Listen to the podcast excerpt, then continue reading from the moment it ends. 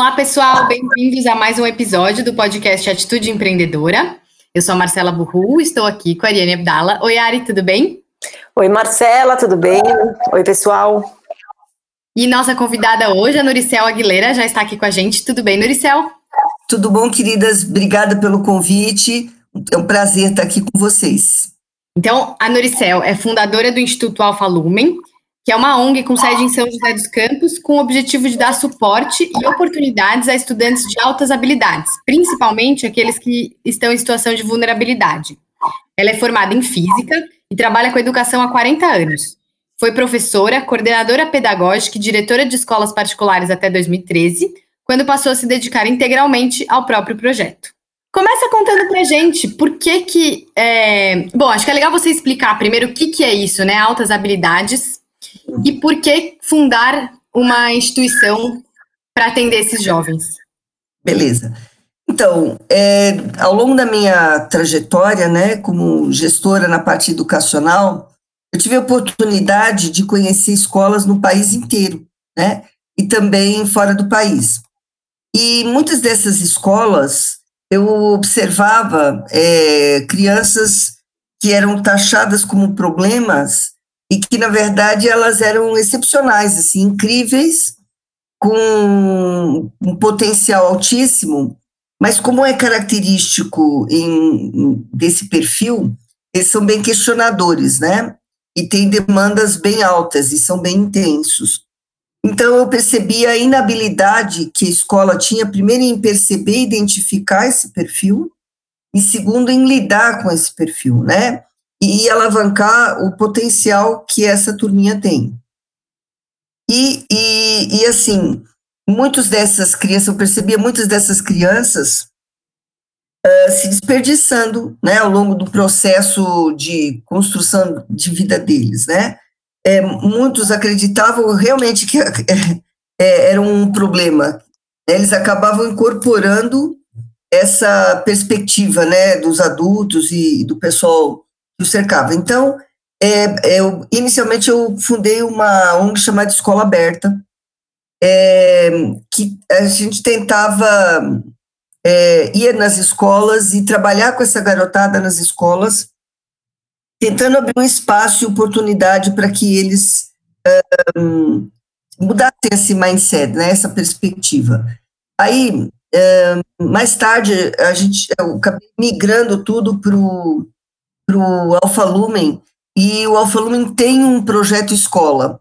Então, além de dar suporte às crianças de escola pública, a gente também abre espaço para alguns desses estudantes serem parte dessa, desse projeto escola que visa uh, promover cri, uh, crianças, mas com, como líderes, né? Que promover lideranças.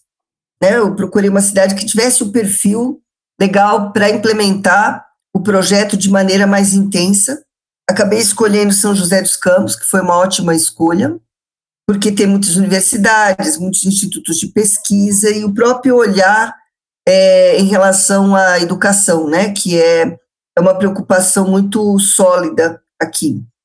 Então, mudei para cá, para São José, e aqui eu comecei a conhecer a cidade, porque você não pode simplesmente chegar e impor uma, né, uma fórmula mágica dizendo eu sou o senhor de todos essa, né, de todo conhecimento e sabedoria. Você tem que ter o respeito e entender a lógica das pessoas daquela cidade. Você tem que entender como é que é o modus operandi, como é que é a mentalidade. E aí eu passei alguns anos é, fazendo projetos nas escolas públicas, né, conhecendo melhor a educação e, e a população e as demandas e, e, o potencial, até que, finalmente, então, em 2013, fundei o, o Instituto Alfa Lumen. E, e, o que a gente desenvolvia no Escola Aberta migrou tudo para o Instituto Alfa Lumen. É, a gente não trabalha só com inteligência acadêmica, alto potencial acadêmico, é, a gente tem habilidades específicas, né? Então, tem habilidade música, interpessoal, em, nas múltiplas inteligências, né? O que não é muito simples, porque muitas vezes você tem um, um estudante genial em música, mas que tem grandes dificuldades da parte acadêmica. Então, é, assim, a gente também implementa uma metodologia que dá suporte ao que cada um tem de mais forte, né, de potencial, e as dificuldades que têm que ser trabalhadas para é, que esse estudante possa crescer integralmente. E agora a gente vai lançar também cursos online para que crianças de todo o país consigam ter acesso a essas oportunidades. É, a gente abre para a garotada de escola pública curso de inglês, mandarim, espanhol, na área de línguas, né? E, enfim, são 36 eletivas que eles podem é, participar, são cursos desde é, segurança da informação, programação, robótica, etc. É, o projeto começou com 18 estudantes, né? Então, o projeto escola iniciou em 2014 com 18 estudantes, hoje tem 460, e a gente acaba atendendo nos vários projetos, por ano, uma média de 15, 16 mil crianças, é, entre os vários projetos que a gente desenvolve. E com parcerias muito legais. Então, um, um, dos, um dos, dos eventos gatilho que a gente desenvolve, que é o Science Day, é, o ano passado recebeu 12 mil pessoas, né? 300 escolas, 300 e pouco, e é em parceria com a NASA e mais institutos de pesquisa do Brasil, é, com, que é, oferece oficinas e exposições, e é, é muito legal, e, e, assim, já virou tradição, e, e a gente acaba recebendo mais ou menos 8 a 10 cidades da região. E como é que essas crianças chegam até vocês? E, e como que vocês identificam? Imagino que tem uma série de testes, uma série de, de uma vez que chegam, né, para identificar as altas habilidades, mas como é que, como elas estão em situação de vulnerabilidade, muitas delas, como é que é esse processo para vocês descobrirem? É, a gente cria alguns processos gatilho, né? É, eu, eu costumo falar para o meu pessoal que quando você quer atrair mariposas, você tem que acender a luz, né? Você acende a luz, elas, elas vêm. Uma das características muito típicas de crianças com outras habilidades é que elas são espíritos inquietos.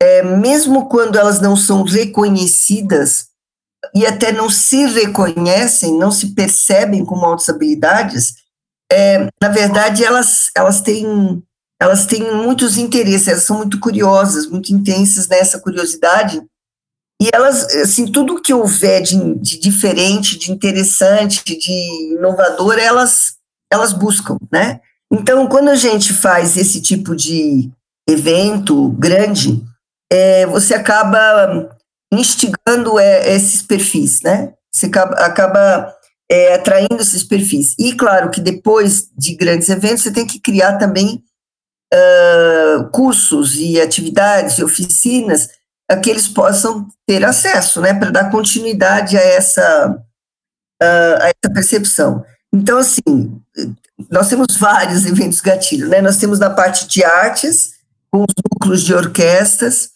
e de cinema, de teatro, então, assim, de novo, são, uh, a gente vai nas escolas públicas, né, desenvolve essas oficinas e trabalhos com a garotada e depois faz grandes apresentações abertas ao público e isso acaba instigando aqueles que têm esse perfil, né, na, voltados para a área de artes.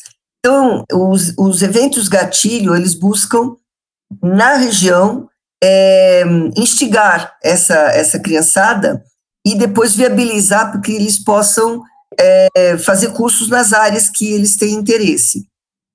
Ao mesmo tempo, a gente tenta instigar que outros parceiros, né, universidades e empresas, também desenvolvam institutos de pesquisa também desenvolvam e criem oportunidades para essa garotada, para que esse para que cada vez a gente possa atender mais jovens e crianças uh, em diferentes áreas, né? Nessa parte online, é, é, essa, a gente já estava para lançar o IAL 360, que é a nossa plataforma educacional, e algumas coisas a gente já faz por lá.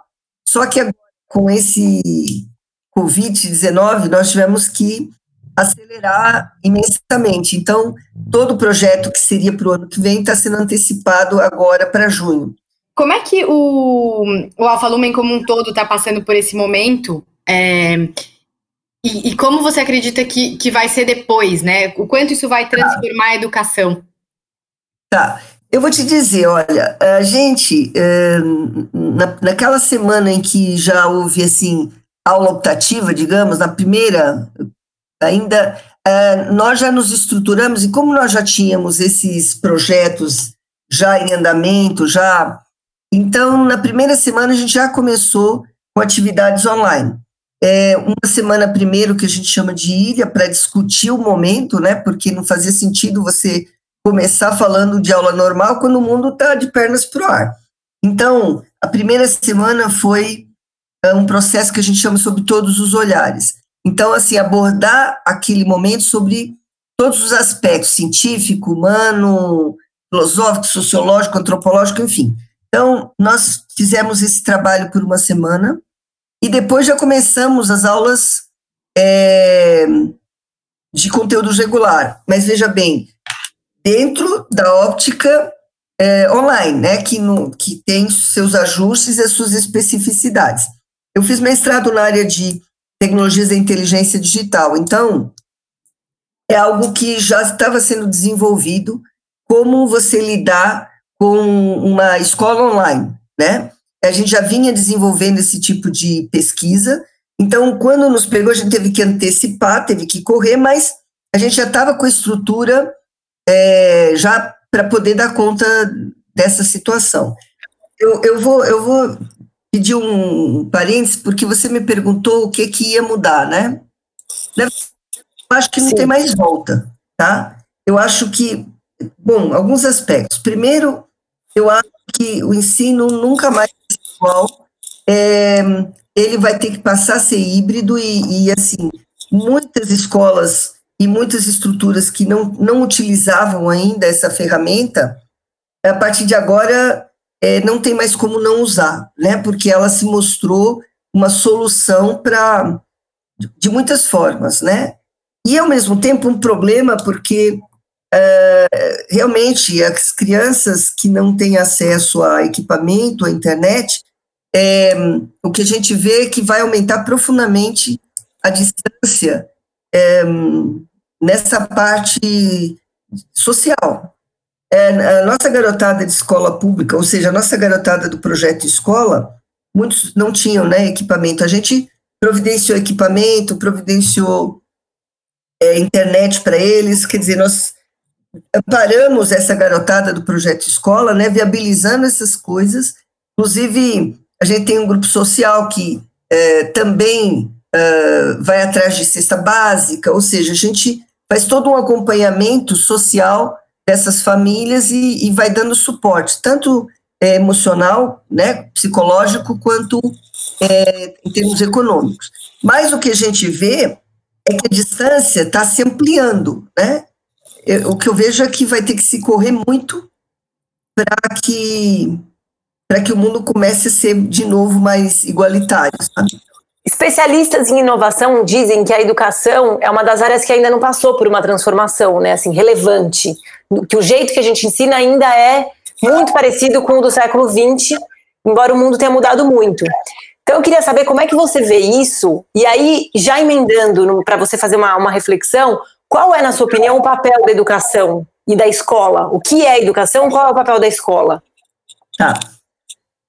É, o mundo tem mudado muito, as pessoas têm mudado muito e a educação ela é bem temerosa, né?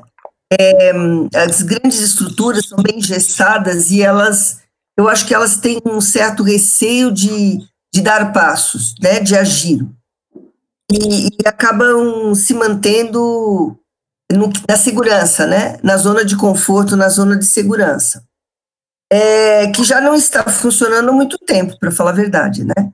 Porque é, a escola, o papel da escola é preparar o indivíduo para o mundo como ele é, e mais é preparar para o inesperado e o imprevisível, né? Quando você prepara essa criança com toda a parte socioemocional adequada, com toda a parte cognitiva, não de decorar conteúdos, mas ser capaz de saber aprender, de ser capaz de buscar soluções, ser capaz de entender o contexto e, e, e, e como é que ele vai articular soluções para esse contexto. Então, esse tipo de aprendizagem é que é efetivo e que vai realmente ajudar a criança, o adolescente, no seu projeto de vida. E, e, e assim, inclusive, que ele se descubra para se entender e aí poder delinear qual é o projeto de vida dele. E para delinear o projeto de vida, ele tem que ter acesso ao maior número possível de possibilidades, né? De, e conectar muito com o mundo, né? Como é que é o mundo? Esse chacoalhão, digamos, essa situação que, que a gente está vivendo hoje, vai, vai, vai obrigar as escolas a, a se repensar. Né? Elas vêm se repensando, mas é, é, não agindo na velocidade em que deveriam, né?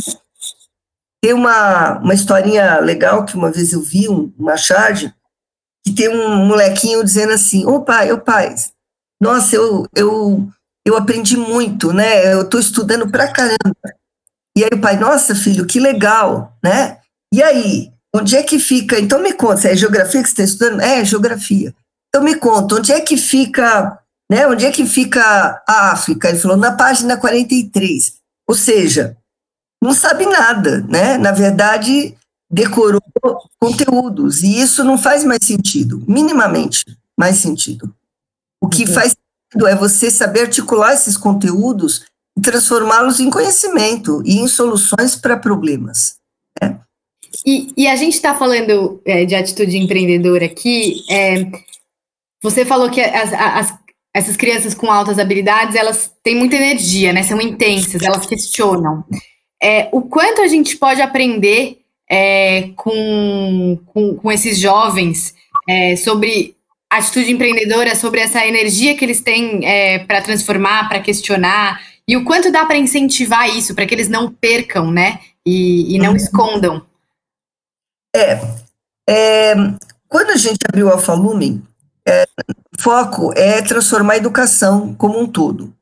E é, entender que essas crianças com esse potencial, elas podem ser soluções para muitas questões do nosso país.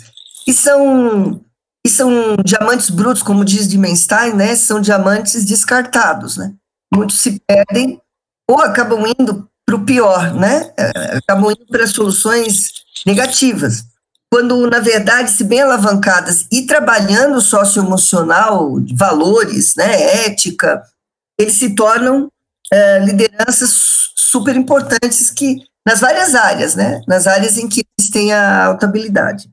Essas crianças, elas têm um espírito empreendedor, né, como eu falei para você antes, são espíritos inquietos, mas muitas vezes tem uma energia, assim, que tem que aprender a canalizar, né, porque... Uh, eles não têm, às vezes, um foco específico e essa energia é, explode dando tiro para todo lado, né? Então, você tem que uh, trabalhar neles o autoconhecimento é, a, a, e desenvolver junto com eles qual é o projeto de vida que eles têm.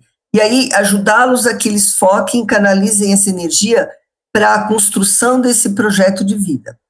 Então, eles precisam ser trabalhados na parte socioemocional para lidar com tudo que um empreendedor tem que lidar, que não é bolinho, né? Dar murro em ponta de faca, lidar com conflitos, lidar com decepções, lidar com desafios, articular soluções e todo esses todo esse eh, arcabouço de, de características que compõem o empreendedor. Né? Então, tudo isso é trabalhado muito mais no socioemocional do que só em termos de conteúdo. E, e conta pra gente, eu fico curiosa de saber um pouco mais sobre a sua jornada.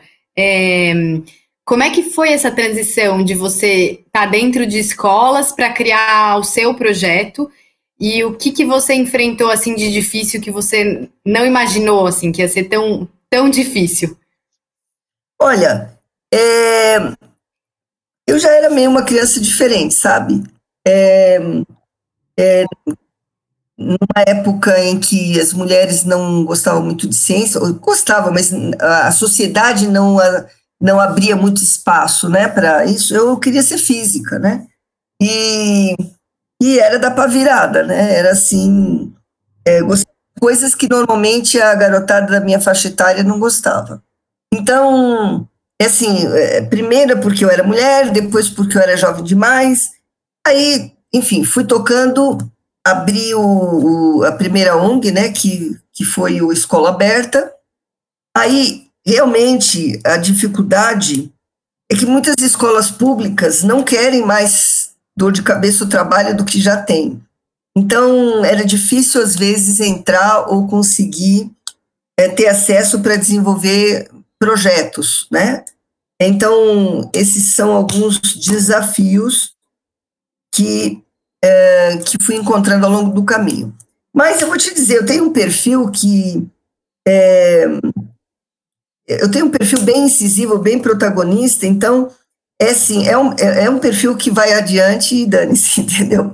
É, uma das coisas que eu nunca me nunca me preocupei muito com o que o outro pensa, né? Assim, ah, mas você fazendo, eu não quero nem saber é, é, aquilo lá, se aquilo faz sentido, se aquilo vai ajudar pessoas, se aquilo vai construir soluções, se o outro não acredita porque acha que é difícil, porque acha que vai dar trabalho, porque acha, eu não, eu vou em frente e pronto, tá? Então, eu fui buscando essas essas soluções e, e muito aprendizado dentro da estrutura, que é uma grande rede de ensino, e eu aprendi muito lá dentro, porque eu tive grandes oportunidades de navegar por vários setores, é, de conhecer escolas do Brasil inteiro, fora do Brasil. Eu fui team leader em Olimpíadas Internacionais. Então, todas, todos esses olhares, toda essa aprendizagem ao longo da trajetória é, foram me instrumentalizando para chegar na proposta que eu queria. É, eu, eu comecei a Alfa Lumen muito focado na teoria da complexidade, que é uma lógica, né, que é toda uma cultura, todo um, um processo mental de entender o mundo de uma forma mais integrada. Então, isso, isso era natural a mim, eu sempre gostei muito de desenvolver conexões, eu sempre vejo conexões no mundo, sabe? Tudo para mim é conectado. E, e, e, eu percebia que a educação não trazia isso. Eu tentei muito fazer alterações dentro de, da estrutura que eu, né, que eu compunha. Daí a minha decisão de então sair. Então vamos criar algo que seja mais ágil e que possa mudar sem tantas amarras, sem tantas, né, é, preconceitos, sem tantos temores, sem tantos. E aí é, então, a gente abriu o Alfa Lumen, que tem um grau de liberdade muito grande, é um núcleo de pesquisa educacional, e, e nesse grau de liberdade a gente consegue desenvolver é, estruturas educacionais. Perguntando sobre esse momento, né, de quarentena, e aí a, a minha pergunta é, como é que está tá sendo para você? Eu vou te dizer que eu quase não sinto tempo para me sentir isolada, porque eu passo é, direto trabalhando com ou, ou com a garotada ou com as várias equipes né, dos projetos e desenvolvendo. Então, eu fico assim horas e horas por dia trabalhando e eu não percebo nem se é domingo, se é sábado, porque eu estou 24 horas no ar assim. Mas uma coisa que eu que a gente se preocupou desde o início é que tanto a nossa equipe a docente e a dos projetos, né? Quanto as, quanto as crianças, quanto fam as famílias que são parte do nosso contexto, como os parceiros, enfim, que de alguma forma eles se sentissem apoiados, porque é um momento difícil, né? É um momento em que o mundo, enfim, eu fico muito triste quando eu vejo as notícias e, e as vidas que se perdem, as pessoas que se perdem. A gente pede muito que a nossa todo o nosso grupo tenha muita consciência e se mantenha em segurança, né? Para ter um amanhã para poder construir, porque vai, ter, vai haver muita coisa para construir depois que a gente passar por esse momento. O que eu sinto é uma vontade muito grande de fazer coisas para ajudar outros. Então, assim, a, a, isso me dá muita energia, me dá muita força. Eu tenho uma urgência muito grande em fazer acontecer soluções para que pessoas que estão sofrendo em isolamento não precisem, para que crianças que estão sem uma solução educacional, porque não há um preparo para isso, que elas possam ter. É, mas muitos não, né? Não perderam. Então é hora de arregaçar as mangas e fazer o seu melhor, fazer o possível para ajudar o outro, para ajudar o vizinho, para ajudar, para porque com isso ele se ajuda, né? Essa troca de energia ela, ela engrandece todos. Obrigada. E a gente agradece ter tido você aqui e foi um papo muito legal. Foi ótimo. Obrigada, meninas. Valeu. Então, essa foi a entrevista com a Noriceu Aguilera, fundadora do Instituto Alfa Lumen. Eu achei muito legal. O que, que você achou, Ari? Foi ótima, muito boa. Trouxe um conteúdo de atitude empreendedora na veia, né? Sim, total. E, e, e como cultivar isso desde cedo, né? É, fal falando em cultivar isso desde cedo, uma das coisas que, que ela falou e que eu achei, bom, divertido, porque ela falou o quanto é importante aprender mesmo que você tenha uma habilidade que se sobressai em uma área, é, o quanto é importante você aprender a canalizar a sua energia e, e a ter um projeto, né? Para você não ficar nem colocando sua energia numa coisa que não vai dar resultado e ao mesmo tempo aprender a como construir um projeto de longo prazo. Então, uhum. achei, achei muito bom porque tem a ver um pouco com a história dela é, que ela falou, né? Ela foi se, ela até usou essa palavra, foi se instrumentalizando para chegar na proposta que eu queria. Então, ela trabalhou muito tempo dentro de, de, colégios tradicionais até decidir que, bom, agora eu preciso fundar o meu porque eu não vou mais conseguir ir para frente aqui dentro. E, e tem um pouco isso, né? De construção, de, de que nada vem lapidado, tudo que vem bruto precisa ser lapidado e não é diferente com quem tem altas habilidades e com qualquer pessoa. Sim, é legal que hoje nas escolas, o projeto de vida, né, que ela falou, talvez seja um, uma semente disso, né, de uma maneira estruturada, você ajudar as crianças a identificarem o que elas querem construir na vida.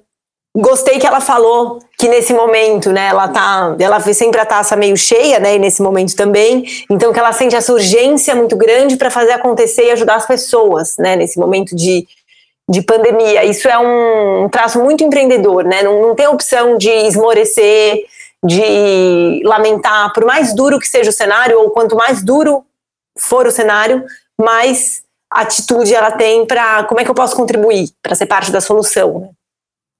Outra coisa que eu, que eu gostei da, da entrevista é que ela falou, hum, quando ela começou, quando ela foi para São José, né?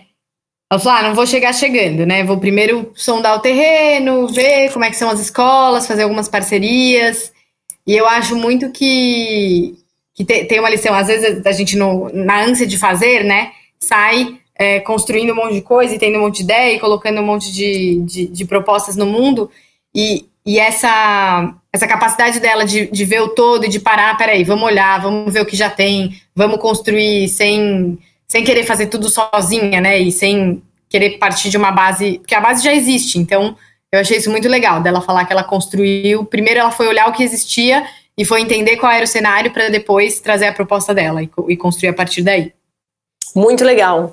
E ao mesmo tempo, outra coisa que eu, que eu marquei e que faz um, um contraponto com o que você está dizendo é que ela sempre foi adiante é, foi, foi em frente pronto, né? Sem, sem se preocupar se os outros acreditassem ou não. Então, acho que é muito interessante a gente observar que tem momentos de, de observar, de, de reconhecer o terreno, de agir menos e observar mais, e tem os momentos de eu sei o que eu quero, eu vou seguir em frente, eu vou fazer o que precisa ser feito.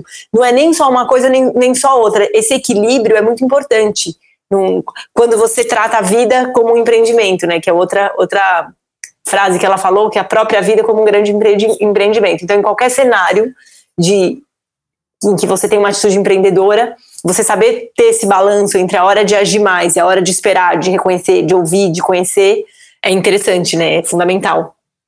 Então, ficamos por aqui neste episódio e voltamos na próxima semana. Valeu, gente. Valeu, até mais.